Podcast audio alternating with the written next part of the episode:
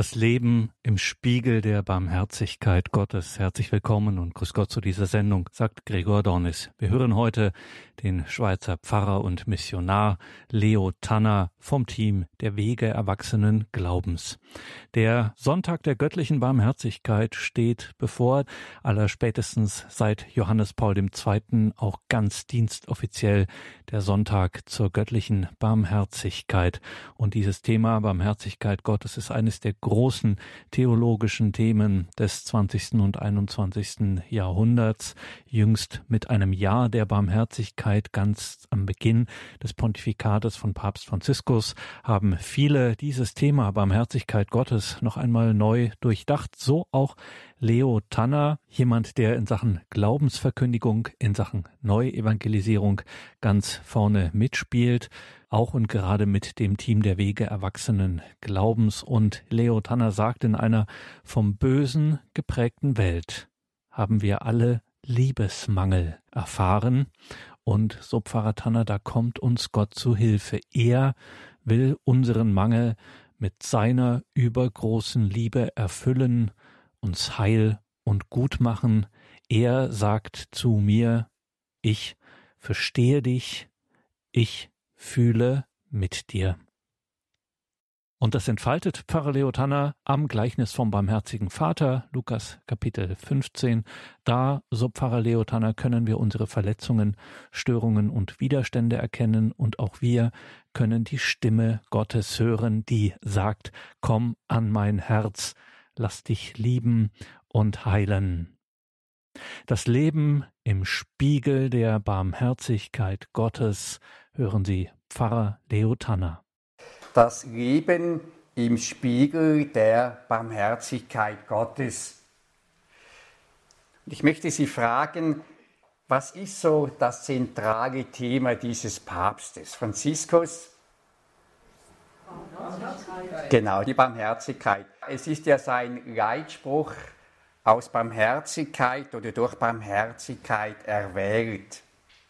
Und in diesem Wort Barmherzigkeit, da ist ja das Wort Herz drin. Was kommt Ihnen einfach so ganz spontan in den Sinn, wenn Sie das Wort Herz hören? Liebe. Liebe. Gerne. Gerne. Güte. Güte. Das Zentrale. Zentrale des Lebens. Weite. Wird einem weit. Die Mitte, um was es geht. Motor. Ein Motor, Barmherzigkeitsmotor. Sehnsucht. Sehnsucht, ja, aber nach Barmherzigkeit, Geborgenheit, Verständnis, angenommen sein. Es sind so viele Bereiche, die wir so mit Barmherzigkeit verbinden. Im Hebräischen gibt es zwei Worte für Barmherzigkeit. Einmal ist es das hebräische Wort Chesed und das bedeutet so eine unverrückbare Treue. Gott ist unverrückbar treu seiner Liebe zu uns Menschen gegenüber. Das heißt, wir können tun und lassen, was wir wollen. Sein Ja zu uns steht fest. Seine Liebe ist unerschütterlich. Eine andere Frage ist natürlich, ob wir uns seiner Liebe öffnen. Wir können ja, wenn die Sonne scheint, können wir uns in den Keller verkriechen und alle Türen und alle Fensterläden runterlassen und schreien, Gott, wo ist nur die Sonne? Wir können aber auch hinausgehen, die Hände und Herz öffnen und sagen, danke für die wunderbare Sonne. Die entscheidende Frage ist nicht, ob Gott uns liebt, sondern ob wir uns seine Liebe öffnen und seine Liebe in unser Leben und in unser Herz hereinlassen. Das zweite hebräische Wort Rachamin kommt von Rechem. Rechem heißt Gebärmutter. Dieses Wort von Barmherzigkeit, das sich von Gebärmutter herleitet. In der Gebärmutter wird das Leben zärtlich, geschützt und genährt. Und wie der Mutterschoß ein kleines Kind umfängt, so umgibt uns Gott und nimmt uns in sein Herz auf. Barmherzigkeit können wir so verstehen, Gott kommt uns entgegen. Er kommt uns entgegen in unsere Not, in unser Leid, auch in unsere Schuld. Nicht um uns zu kritisieren, sondern um uns zu zeigen, ich bin mit dir. Ich fühle mit dir. ich verstehe dich, ich lasse dich nicht allein. Und diese Barmherzigkeit Gottes dürfen wir uns am heutigen Tag öffnen, wir dürfen ihr neu begegnen. Wir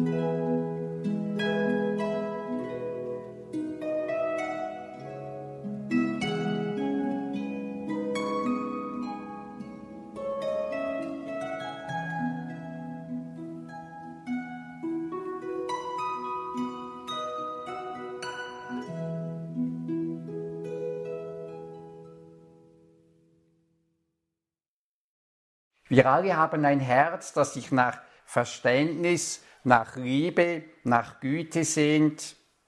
Wir wissen aber auch, dass unser Herz manchmal problematisch ist, zumindest meines. Ich habe in diesen Tagen in der Bibel gelesen, weiß nicht mehr genau auswendig wo, arglistig ist unser Herz. Arglistig. Und Albert Einstein hatte mal gesagt, das größte Problem der Menschheit ist nicht die Atombombe, sondern das menschliche Herz. Das weist auf Probleme hin, die wir mit uns selber haben. Die Bibel nennt dieses Problem einfach mal Sünde. Heute wird nicht mehr so oft über Sünde gepredigt und viele verstehen auch heute dieses Wort nicht mehr so recht. Der griechische Ausdruck, der im Neuen Testament mit Sünde übersetzt wird, heißt Hamartia. Und Hamartia bedeutet das Verfehlen eines Zieles. So vergleichbar mit einem Bogenschützen, der zielt und er verfehlt das Ziel. Sünde ist demnach Verfehlung. Wie können wir das verstehen? Wir alle möchten glücklich werden. Das ist so ganz tief in unser Herz hineingeschrieben. Doch wo finden wir heute dieses Glück? Und da hören wir sehr, sehr viele Stimmen, die einen sagen, mach das, mach jenes und so weiter. Und Jesus sagt, wenn ihr glücklich werden sollt, wenn ihr Leben haben wollt, dann kommt zu mir, denn ich bin gekommen, damit sie das Leben haben und es in Fülle haben. Johannes 10, 10. Jesus will uns Leben in Fülle, will uns Freude, Friede, Glück bringen. Er möchte, dass wir in dieser Liebe wachsen, dass wir echt froh, gut, schön, durch und durch heil werden. Und Sünde bedeutet jetzt zum allererst einmal, dass wir aus welchen Gründen auch immer eben anderen Stimmen als der Stimme Jesu gefolgt sind. Und das hat früher oder später Folgen. Und die Folgen, die Sünde immer ein Stück weit hat, es nimmt uns die Freude. Es nimmt uns das Glück. Ein Beispiel dazu. Stellen Sie sich vor, jetzt kommt dann der Frühling wieder, der Sommer, da geht man mit dem Fahrrad unterwegs, jemand macht eine Fahrradtour da am Bodensee und ist schön warm und dann macht er einen Halt sein Proviant, sein Picknick legt er auf einen Stein und geht kurz ins Wasser, um sich abzukühlen. Und als er zurückkommt, stellt er fest, oh je, das schöne Picknick und da hat eine Möwe hineingemacht. Das ganze Picknick ist einfach ungenießbar. Und wir können diese Geschichte auch ein bisschen sehen für unser Leben. Gott hat uns Menschen ein wunderbares Geschenk gemacht die ganze Schöpfung und unser Leben. Und er wünscht sich einfach, dass wir Freude haben an diesem Leben. Doch dann ist so etwas wie das, was die Möwe gemacht hat, gekommen, das uns den Geschmack am Leben verdirbt und uns einfach die Freude am Leben nimmt. Es gibt vieles, was uns die Freude, den Geschmack am Leben verderben kann. Was Sünde ist und wie sie wirkt, sehen wir am deutlichsten in gestörten Beziehungen. Sünde ist das Fehlen von Liebe in unseren Beziehungen. Wir erleben es ja Tag für Tag, wie Menschen einander das Leben schwer machen. Verletzende Worte, Demütigungen, Ablehnung, vieles hinterlässt Wunden, wenn man einander hintergeht, wenn man lügt, und manchmal gibt es Worte, die können einem jahrelang noch wehtun. Und dann spüren wir, wie sehr wir einander das Leben schwer machen können, abgesehen vom Krieg und von diesem großen Unrecht, das auch im Großen überall erfahrbar wird. Wenn Beziehungen gestört oder verletzt sind, dann fließt da keine Liebe mehr. Wir können sagen, Sünde ist, wo die Liebe nicht mehr fließt. Die Störung Sünde kann jetzt in allen Beziehungen da sein. Wenn ich mich selber nicht gern habe, einfach so annehmen kann, wie ich bin und Freude haben kann an dem, wie ich bin, dann ist die Beziehung zu mir gestört.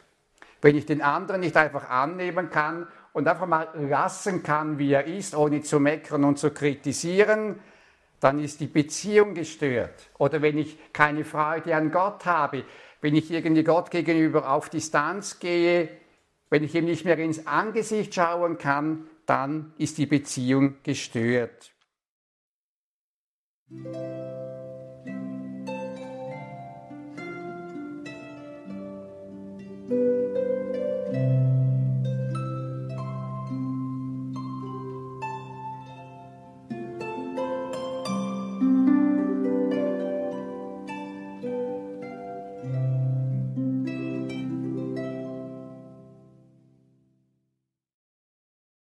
Und in all diese gestörten Beziehungen will jetzt Jesus hereinkommen, um uns erlösend, heilend zu begegnen.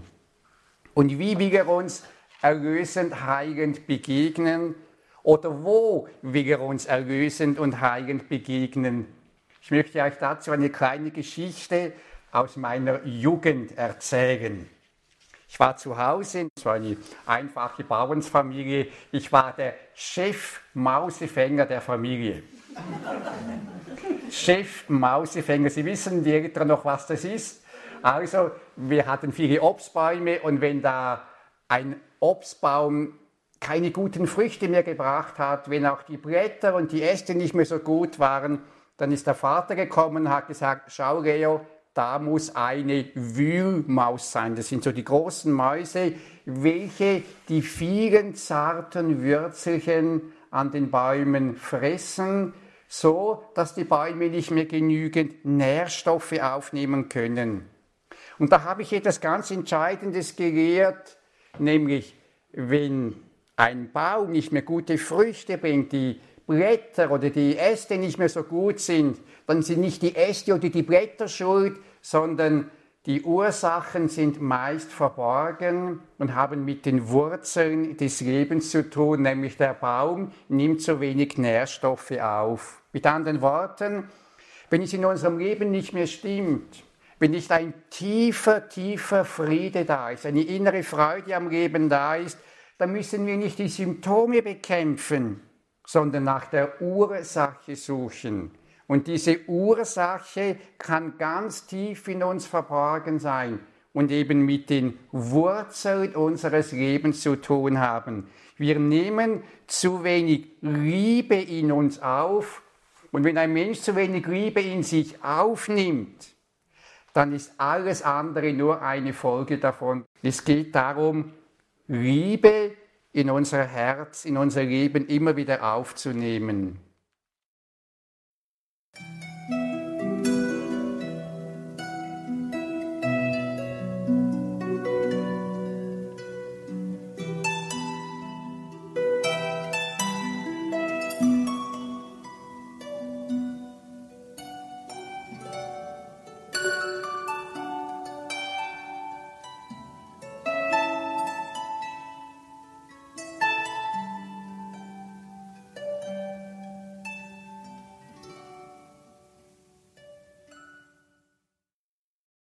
Und jetzt möchte ich mit Ihnen ein bisschen in den Spiegel schauen. Ich nehme an, dass Sie heute Morgen schon in den Spiegel geschaut haben und sich hoffentlich gefreut haben an dem, was Sie sehen. Aber im Spiegel sieht man manchmal auch Dinge und ich möchte mit euch in den Spiegel der Barmherzigkeit des himmlischen Vaters schauen, um in diesem Spiegel zu entdecken wo können in mir drin so Barrieren, Widerstände gegen Gottes Liebe da sein. Und dazu schauen wir miteinander das Gleichnis vom barmherzigen Vater an, vielleicht auf eine ungewohnte Weise.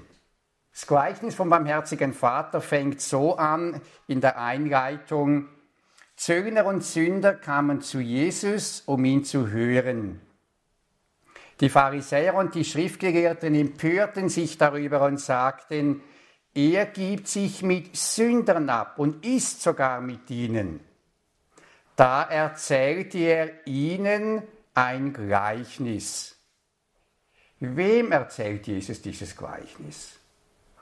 den Pharisäern und Schriftgelehrten. Die Pharisäer und Schriftgelehrten haben sich empört und jetzt will er ihnen etwas sagen. Jesus will mit diesem Gleichnis den Pharisäern und Schriftgelehrten ihren Widerstand, der sich in dieser Empörung zeigt, bewusst machen. Und er möchte ihnen zugleich auch aufzeigen, dass auch Gottes Liebe ihnen gilt, dass auch sie eingeladen sind zum Fest, die Barmherzigkeit Gottes zu empfangen. Im jüngeren und im älteren Sohn, es könnte natürlich ebenso auch Töchter sein, jüngere und ältere Töchter, da werden uns jetzt Menschentypen vorgestellt, in denen sich etwas von unserem Verhalten widerspiegelt. Und ihre Blockaden, die Beziehungsstörungen können uns helfen, unsere eigenen Blockaden, auch vielleicht teilweise unsere unbewussten Widerstände gegen Gottes Liebe aufzuzeigen. Und das Gleichnis zeigt auch auf, wie Gott auf uns und unsere Widerstände, unsere Störungen, können auch sagen Sünden, reagiert.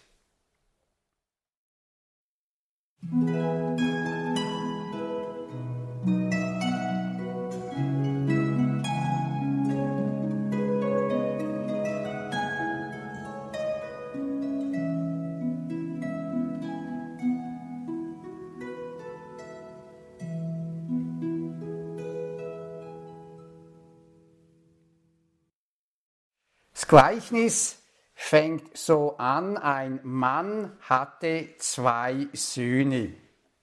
Der jüngere von ihnen sagte zu seinem Vater, Vater, gib mir das Erbe, das mir zusteht. Ich weiß nicht, wie sie reagieren würden, wenn ihre Tochter oder ihr Sohn kommt und sagt, Papa, Mama, gib mir das Erbe, ich will jetzt das Erbe ausbezahlt bekommen. Sie würden sicher mal ganz komisch reagieren.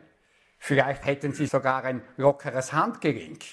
Also was fällt dir eigentlich an? Das ist ja eine ungeheure Frechheit. Den Erben tut man dann, wenn der Erblasser gestorben ist. Aber dieser Sohn geht hin und sagt, ich will jetzt mein Erbe. Eigentlich wäre es mir recht, du wärst schon gestorben, du interessierst mich überhaupt nicht. Was für ein Schmerz fügt dieser Sohn seinem Vater zu? Und wie reagiert der Vater? Erstaunlich.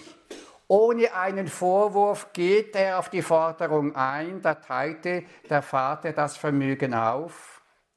Das ist Gott. Gott lässt uns Menschen völlige Freiheit. Immer. Aber Freiheit hat auch immer Folgen. Der jüngere Sohn hier nach wenigen Tagen packte er alles zusammen und zog in ein fernes Land. Der jüngere Sohn sieht nur sich selber, seine Vorstellung von Glück. Er kümmert sich nicht darum, wie es seinem Vater geht und er kümmert sich auch nicht darum, wie es dem älteren Bruder geht. Hauptsache, ich habe das, was ich will, ich habe das, was mir passt. Egoist würde mir sagen, wir können uns fragen, ja, was verlockt ihn dann wegzugehen? Welchen Vorstellungen von Glück folgt er? Er hat ja eine Vorstellung von Glück und meint, wenn ich das so und so habe, dann werde ich glücklich. Und er führte ein zügelloses Leben und verschleuderte sein Vermögen. Er lebt so in der Haltung genießen, genießen, genießen, wo es geht, den Reiz der Augenblick, solange es geht. Er lebt vom Genuss, er lebt vom geerbten Geld, und solange er Geld hat, geht es ihm gut. Und solange er Geld hat, hat er auch Freunde. Solange. Aber irgendwann mal im Leben holt einem das Leben ein. Und das ist auch bei ihm der Fall. Als er alles durchgebracht hatte, kam eine Hungersnot über das Land. und es ging ihm sehr schlecht. Da ging er zu einem Bürger des Landes und drängte sich ihm auf. Der schickte ihn aufs Feld zum Schweinehüten. Er hätte gern seinen Hunger mit den Futterschoten gestillt, die die Schweine fraßen, aber niemand gab ihm davon. Sich bei den Schweinen aufzuhalten, war für ein Mitglied des jüdischen Volkes die schlimmste Entwürdigung. Denn die Schweine waren unreine Tiere, aber das zeigt eigentlich, so weit ist der Sohn entfernt und so weit lässt er sich gehen. Er verkauft sich selber, er verkauft seine Würde, er hat nur noch einen Wunsch, wenigstens zu überleben. Und isoliert, verhungert, seelisch wie körperlich ist er da. Und es heißt, es ging ihm sehr schlecht. Es ging ihm sehr schlecht und dabei wollte er doch nur glücklich werden. Wie viele Menschen wollen nur glücklich werden und irgendwann kommen sie in eine Sackgasse, weil sie eben falschen Stimmen verfolgt sind, weil sie das Ziel verfehlt haben, sind die Hamartein das Ziel verfehlen und es geht ihnen auf einmal sehr, sehr schlecht. Und wenn es einem schlecht geht, dann sind wir in einer Entscheidungssituation. Der jüngere Sohn kann sagen, jetzt ist sowieso schon alles fertig, jetzt lasse ich mich gehen und irgendwann werde ich krepieren und so weiter. Doch in diesem jüngeren Sohn gibt es etwas, das leben will. Und er denkt nach. Und während er nachdenkt, erinnert er sich an seinen Vater, der ihn in aller Freiheit hat gehen lassen. Und erinnert sich, dass die Tagelöhner beim Vater, es viel, viel besser haben, als er es jetzt hat. Dass sie mit einer großen Liebe und Würde behandelt werden. Und da entschließt er sich heimzugehen, um zu fragen, zu bitten, ob er wenigstens als Tagelöhner beim Vater arbeiten und leben darf. Er ist sich seiner Schuld bewusst und bereitet auch ein entsprechendes Geständnis vor. Er will nichts beschönigen und sagt, Vater, ich habe gegen den Himmel, das heißt gegen Gott und gegen dich versündigt. Ich bin nicht mehr wert, dein Sohn zu sein. Mach mich zu einem Tagelöhner. Und so bricht er auf und macht sich auf den Heimweg.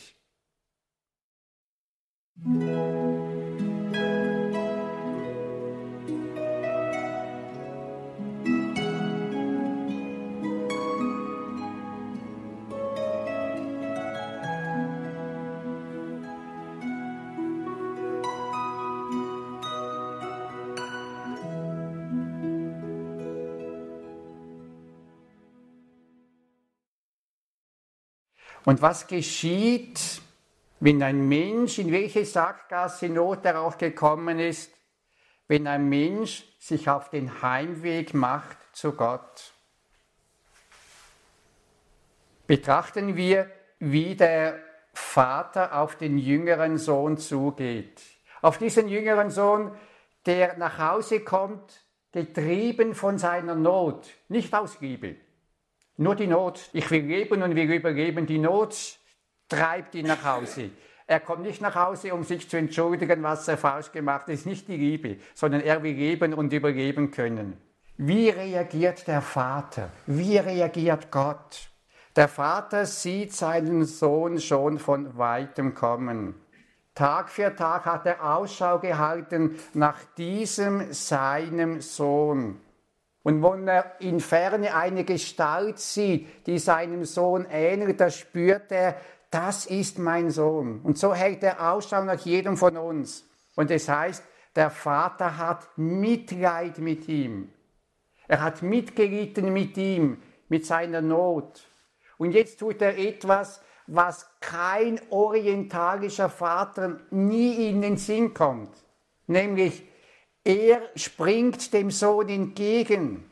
Er fiel ihm um den Hals und er küsste ihn. Der Sohn ist völlig frappiert. Denn vermutlich hat der Sohn überlegt, ja, was passiert jetzt, wenn ich heimkomme? Er hat sich alle möglichen Szenarien überlegt, wie könnte der Vater reagieren. So die normale Reaktion, so jetzt kniest du mal nieder von mir und jetzt kommt mal ein gehöriges Schuldbekenntnis, eine Bitte um Vergebung, um Gnade und dann schauen wir, was das für eine Strafe absetzt und dann schauen wir dann wieder weiter. Er hat sich alle Szenarien vorgestellt, was alles kommen könnte und wie er dann darauf reagieren würde. Aber dass da der Vater ihm entgegenspringt, dass der Vater ihn einfach umarmt und dass der Vater ihn küsst, völlig undenkbar für ihn. Denn er kommt ja mitten von den Schweinen und wie stinkt er? Und wenn der Vater ihn umarmt und küsst, wie schmeckt er nachher, der Vater? Wir müssen uns das vorstellen. Das heißt, in welchem Zustand wir auch zum Vater heimkommen, er umarmt uns und küsst uns. Und nicht nur das, der Vater macht keinen einzigen Vorwurf. Wenn wir zum Vater zurückkehren, macht er nie einen Vorwurf. Er freut sich nur, mein Sohn ist wieder da. Mein Sohn nimmt endlich meine Liebe an. Endlich nimmt er sie an. Endlich kann ich meinem Sohn meine Liebe schenken. Und da heißt es dann, da sagte der Sohn, Vater, ich habe gegen den Himmel und gegen dich versündigt, ich bin nicht mehr wert, dein Sohn zu sein. Das, was er vorbereitet hat. Der Vater lässt ihn aber nicht einmal ganz aussprechen, nämlich mach mich zu einem deiner Tagelöhner. Da fährt er ihm schon rein, der Vater, und sagt, holt schnell das beste Gewand und zieht es ihm an, steckt ihm einen Ring an die Hand, zieht ihm Schuhe an, bringt das Mastkalb her und schlachtet es. Wir wollen essen und fröhlich sein, denn mein Sohn war tot. Er war tot und lebt wieder. Er war verloren und ist wiedergefunden worden und sie begannen ein fröhliches Fest zu feiern. Gott hat nur einen Wunsch, dass wir seine Liebe wieder annehmen, dass wir uns lieben lassen. Und was macht er jetzt bei diesem seinem Sohn? Er rehabilitiert ihn wieder völlig. Diese dreckigen Kleider, das, was ihn an den Schmutz der Vergangenheit erinnert, von dem wird er reingewaschen. Alle Demütigung, alle Schmutz, alle Unreinheit, alle Verletzungen, all das will weggenommen werden. Er schenkt ihm wieder das neue Gewand des Sohnes. Er will ihn wieder strahlend und schön machen. Er schenkt ihm die Schuhe. Er ist Sohn, er ist frei. Und er schenkt ihm wieder den Siegelring. Heute würden wir sagen, schau, da ist mein Kärtchen wieder, die Nummer ist so und sowieso, du kannst wieder über mein Konto verfügen und so weiter. Unglaublich, unglaublich. Ich denke, für uns ist ganz, ganz wichtig, wenn wir zu Gott umkehren, auch mit Dingen, die wir uns einfach mal schämen. Er kommt auf uns zu und nimmt uns einfach in seine Arme. Er freut sich, dass er uns vergeben kann, dass er uns lieben kann. Und ich sage es noch einmal, er macht uns keine Vorwürfe. Weil ich habe bei mir selber gemerkt, das ist so eine Angst, die ich manchmal habe. Und macht er mir Vorwürfe? Gott macht nie Vorwürfe. Es ist höchstens der Ankläger, der Teufel, der uns Vorwürfe macht. Oder wir selber machen uns Vorwürfe. Aber Gott hat nur einen Wunsch, uns anzunehmen, uns wieder seine Liebe zu schenken. Komm an mein Herz, komm zu mir, ich verstehe dich, komm, lass dir vergeben, komm, lass dich lieben.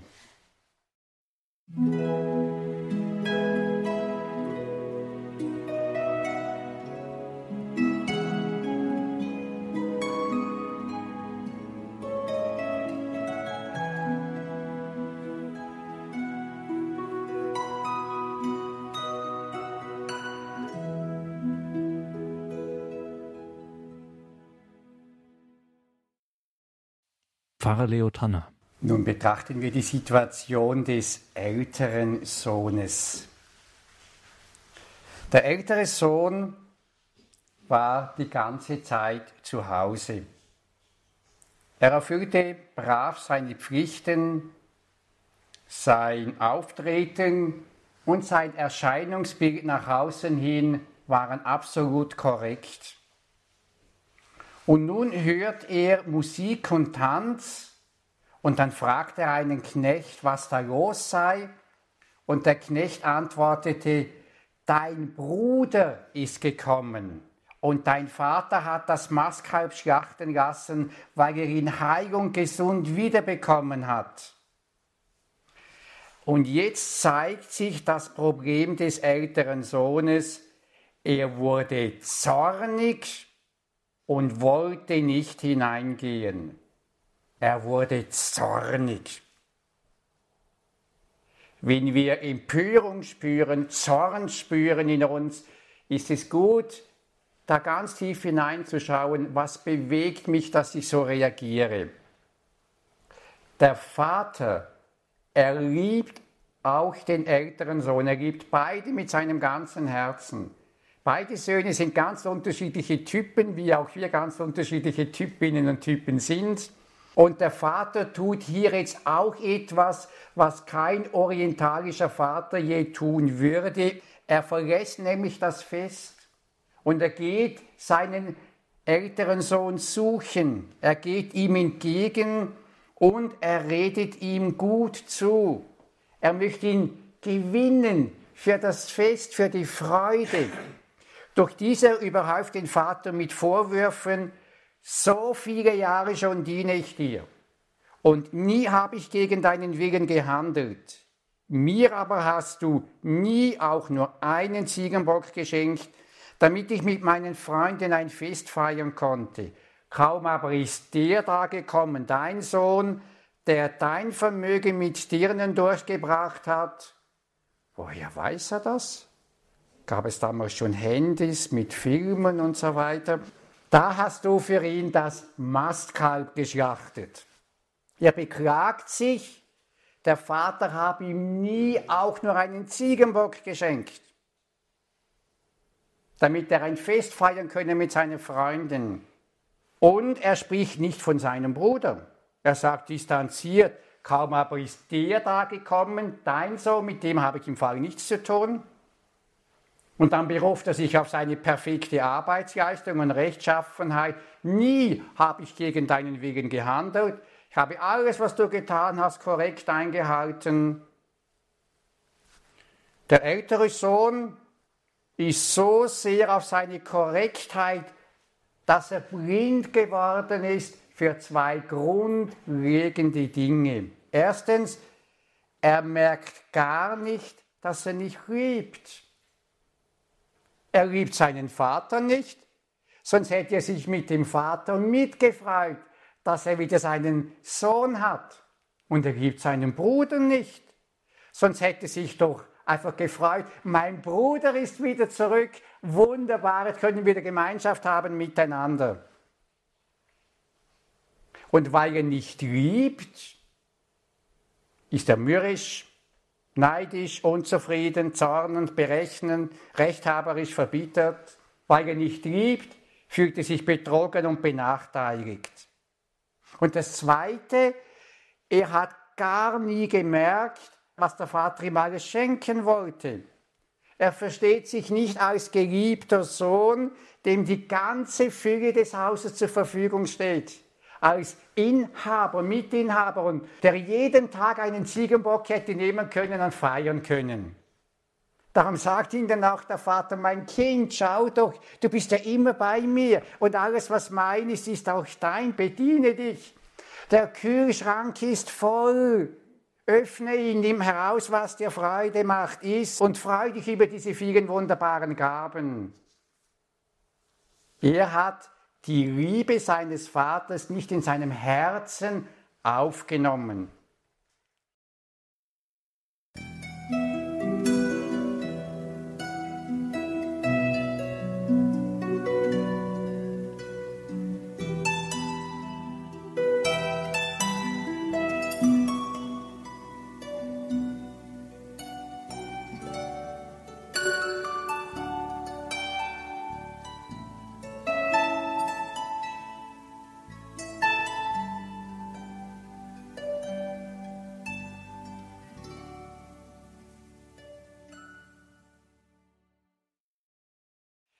Und wenn wir diese beiden Söhne anschauen, dann haben beide ein Stück weit eine gemeinsame Störung, nämlich sie nährten sich nicht von der Liebe des Vaters, nicht als geliebte Söhne. Beide meinten, sie hätten es losgelöst von ihrem Vater besser und sie trennten sich von ihm, der Jüngere äußerlich und innerlich, der Ältere nur innerlich. Wenn man sich nur innerlich trennt, dann ist das Erkennen, was da eben Sünde, Störung der Liebe ist, viel, viel schwieriger. Auch haben sich beide nicht um ihre jeweiligen Brüder gekümmert. Dem Jüngeren war es egal, wie es dem Älteren geht, und der Ältere wäre froh gewesen, er wäre gar nicht mehr nach Hause gekommen. Also wir spüren diese Störung, die da in den Herzen da ist. Und beide, beide waren auch ein Stück weit auf ihre Art Egoisten. Beide lebten für sich selber. Sie suchten auf ihre eigene Weise ihr Glück. Was beiden fehlt, das hat Jesus einmal so formuliert. Er hat nämlich gesagt, wenn der Heilige Geist kommt, dann wird er aufdecken, was Sünde, Gerechtigkeit und Gericht ist. Und Sünde ist, dass sie nicht an mich glauben. Nicht glauben bedeutet, dass sie nicht aus mir leben, nicht aus meiner Liebe heraus leben. Sünde ist, wenn man nicht aus der Quelle der Liebe Gottes heraus lebt.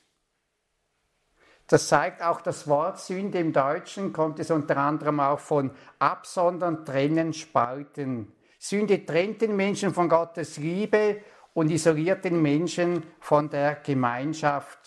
Und als Folge davon sucht man dann eben auf eigenen Wegen, nach eigenen Vorstellungen, das, was einem fehlt. Man sucht zu kompensieren. Der Jüngere in Saus und Braus und der Ältere, indem er nach außen hin saubere Weste hat, alles pflichtbewusst macht. Aber er pflegt sein eigenes Gärtchen und lebt nicht in Beziehung zum Vater und zum Bruder. Wir können sagen, das Gleichnis vom barmherzigen Vater zeigt unsere Lebenssituation nach dem Sündenfall auf. Wir leben in einer unvollkommenen, vom Bösen geprägten Welt. Wir haben Verletzungen und wir haben Liebesmangel erfahren. Und wir Menschen leben nicht mehr natürlich automatisch aus dieser Quelle der Liebe Gottes her. Vielmehr müssen wir diese Quelle der Liebe neu entdecken, ihr vertrauen und uns entscheiden, aus ihr heraus unser Leben zu gestalten. Es geht darum, Gott als Sonne unseres Lebens zu erwägen und seiner Liebe zu vertrauen. Und da spüren wir oft in uns so etwas wie einen Widerstand. Das Misstrauen in Gott und seine Führung ist so wie der innerste Punkt dessen, was uns von Gott trennt. Wenn ein Mensch Misstrauen hat, einem anderen Menschen gegenüber, oh, jetzt muss ich aber schauen, ob das ehrlich ist, was sie sagt oder was er sagt. Man hat schon innerlich eine Distanz aufgebaut und man entscheidet dann selber, glaube ich jetzt ihm das oder glaube ich es ihm nicht. Und wenn ich so Misstrauen ganz tief in mir Gott gegenüber habe, dann gehe ich auch innerlich Gott gegenüber ein Stück weit auf Distanz. Und solches Misstrauen hat eben mit Verletzungen, Enttäuschungen, auch mit der eigenen Lebensgeschichte zu tun. Im Mindesten aber geht es um dieses Urdefizit der sogenannten Erbsünde zurück, in der die ganze Menschheit hineingenommen ist. So schuldlos ein Neugeborenes auch ist, in der Tiefe des Herzens lebt es nicht in der ursprünglich von Gott gewollten Vertrauens- und Liebesbeziehung zu ihm. Dies muss vielmehr neu geschenkt werden.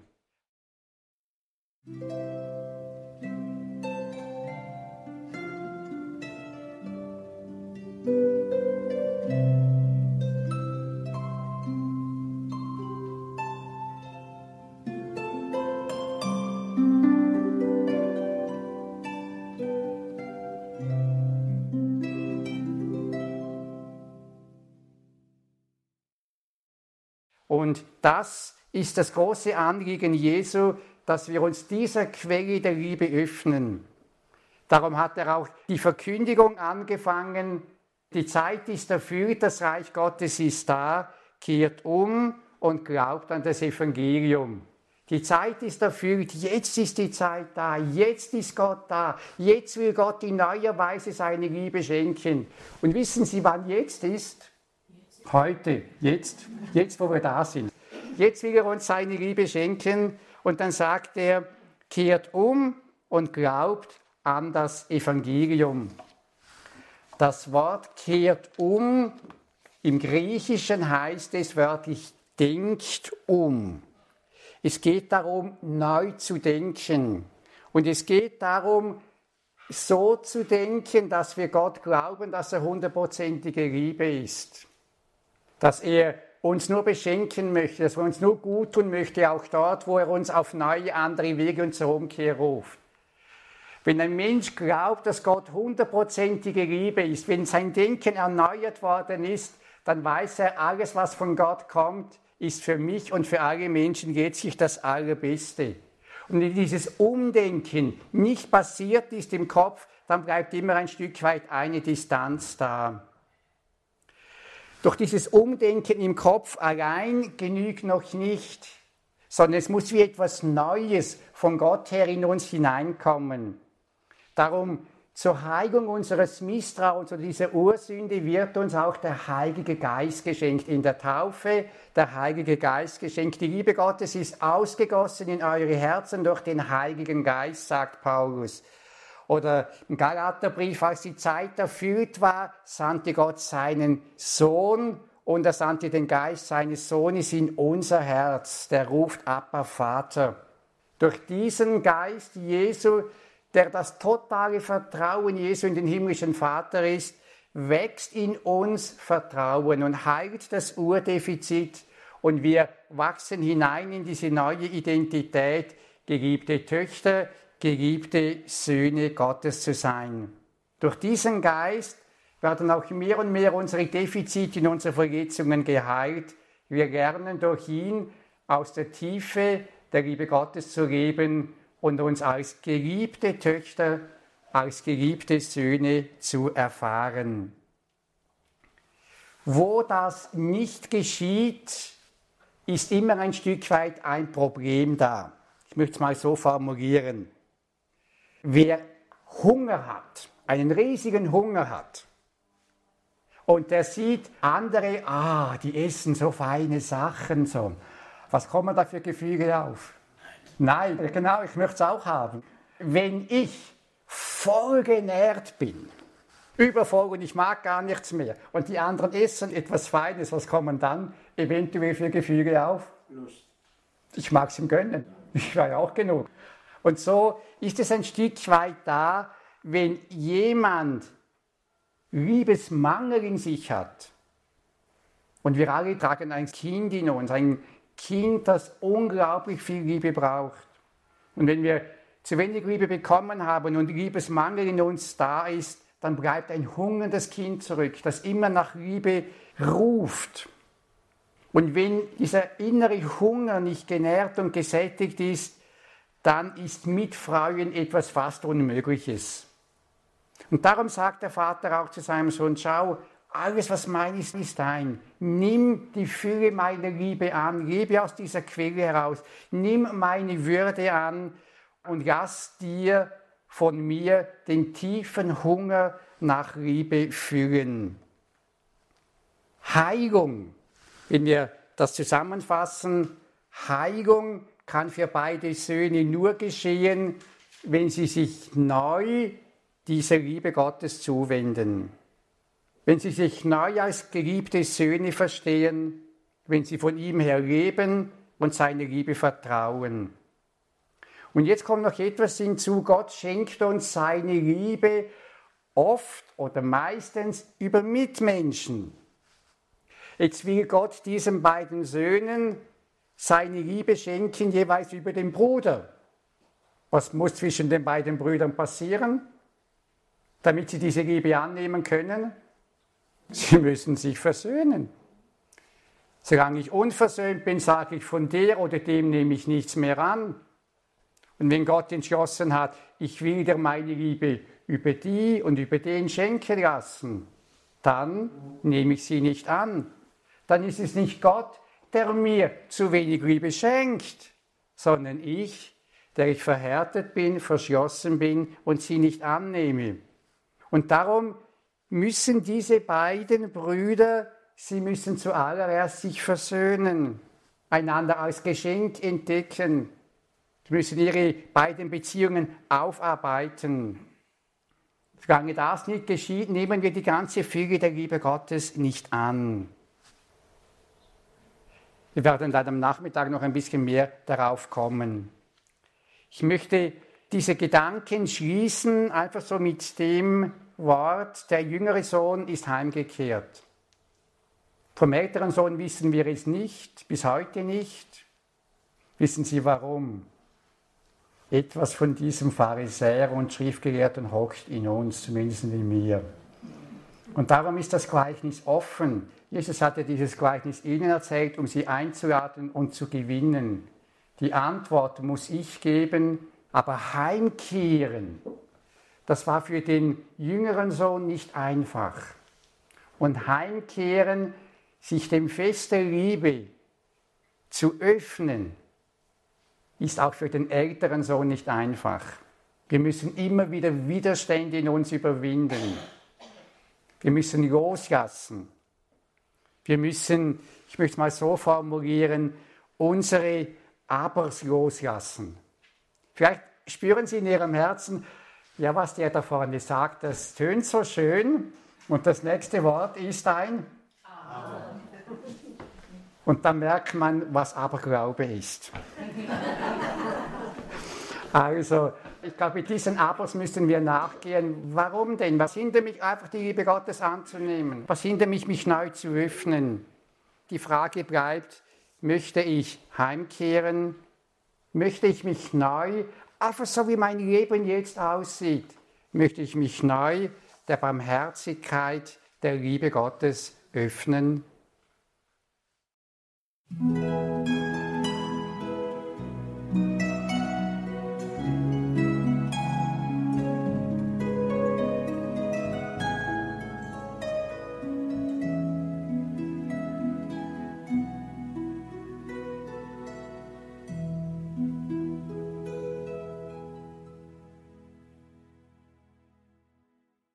Das war Pfarrer Leo Tanner, sein Vortrag Das Leben im Spiegel der Barmherzigkeit Gottes.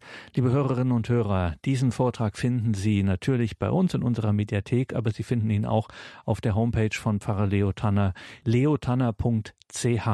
leotanner.ch eine Website, die sich ganz den Wegen erwachsenen Glaubens verschrieben hat. Impulse, Fragen, Antworten, Glaubenskurse, Vorträge, Videos, Predigten und vor allem auch Kurse und Angebote, das heißt Materialien, wie Sie bei sich vor Ort einen gemeinsamen Glaubenskurs gehen können. In diesen Zeiten muss man sagen, auch online mit Freunden, mit Menschen, mit denen Sie Ihr Leben mit Gott teilen, dann diesen Kurs auch gehen können, diesen Weg erwachsenen Glaubens. Da gibt es vielfältige Angebote, dürfen Sie auf gar keinen Fall verpassen. Dieses Angebot auf leotanner.ch.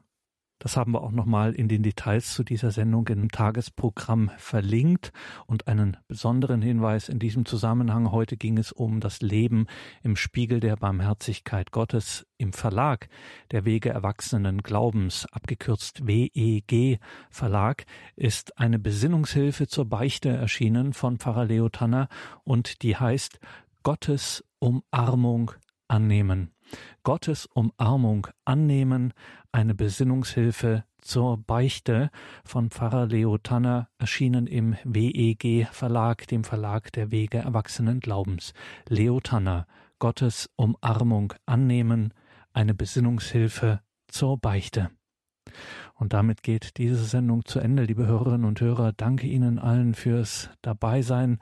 Hier folgt jetzt um 21.30 Uhr die Reihe Nachgehört und danach gehen wir gemeinsam ins Gebet um 21.40 Uhr mit der Komplet, dem Nachtgebet der Kirche und dann ab 22 Uhr für die Hörerinnen und Hörer von Radio Horeb wieder die Primetime des Gebetes mit der Sendereihe Gott hört dein Gebet.